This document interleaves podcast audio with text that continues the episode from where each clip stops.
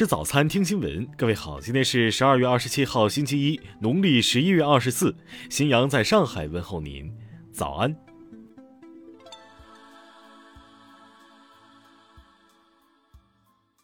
首先来关注头条消息。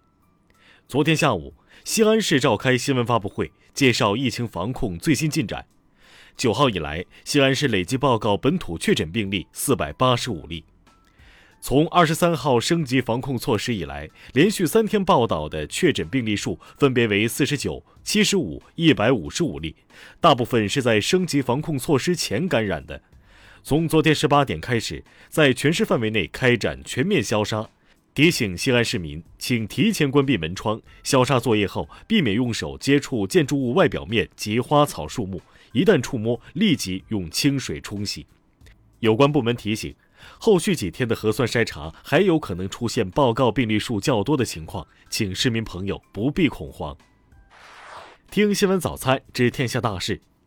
国家卫健委昨天通报，二十五号新增本土确诊病例一百五十八例，其中一百五十五例在西安市。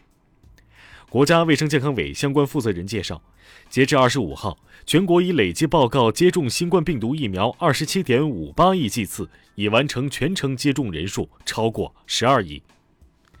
全国硕士研究生招生考试昨天开考，应在西安参加考试十一点八五万人，实际参加十点六八万人，参考率百分之九十点一，比去年全省平均值高出二点二个百分点。昨天早上起。正在影响我国的这轮寒潮最前沿已经抵达华南南部，多地遭遇暴雪，交通运输受到不同程度影响。二十四号晚，老挝发生六点零级地震，震中距云南省江城县城三十三公里，目前全县有十人受伤，暂无人员遇难报告。吉林师范大学昨天通报，发现相关人员在网上传播考研押题资料，因此启用备用试卷。同时，立即向公安机关报案，公安机关正在调查。新年一月十号零点起，全国铁路将实施新的列车运行图，增开旅客列车九十六对，货车六十五对。新图客车票将于今天起陆续发售。郑州市纪委监委公开通报，郑州市中院原执行局长刘文斌违规收受礼金礼品，并原院长于某某妻子刘某赠送十六箱茅台。下面来关注国际方面。据路透社援引俄罗斯军方消息称，超过一万名俄罗斯士兵结束了在俄乌边境附近为期一个月的演习，返回在俄罗斯境内的军事基地。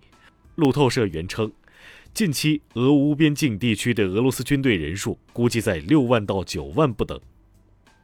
本周早些时候，欧洲部分国家再次指责俄罗斯停止输送天然气。但遭到俄方反驳称，这些指控都是谎言，俄方仍旧在履行输送的合同。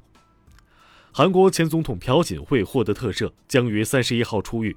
朴槿惠听说被特赦后，原本只能喝粥的他，当天就要了一碗米饭。他表示希望以健康的状态面对外界。驻日本冲绳县美军二十五号报告新增十九例新冠确诊病例。汉森营地爆发聚集感染，已有二百五十五名美方人员确诊，并波及多名日本雇员。美国军方免除所有士兵赴日前新冠筛查义务，理由是他们已经接种完新冠疫苗。对此，日本首相岸田文雄下令向美方严正抗议。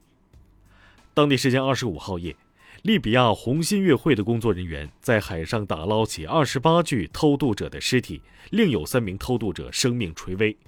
由于利比亚局势持续动荡，从该国偷渡已成为近年来周边地区国家前往欧洲的最主要途径之一。菲律宾昨天发布简报称，二十一号来袭的台风雷伊已至少导致菲律宾三百七十八人死亡，另有六十人失踪，七百四十二人受伤，受灾人数达三百九十五万人。据美国新闻周刊报道，脸书的创始人扎克伯格日前被刊物评为年度恶人，理由是他创建了世界上最糟糕、最具破坏性的网站。昨天，韩国最大在野党国民力量党总统候选人尹锡悦的妻子金建熙召开记者会，向国民致歉，原因是自己虚报了工作和学习履历。下面来关注社会民生。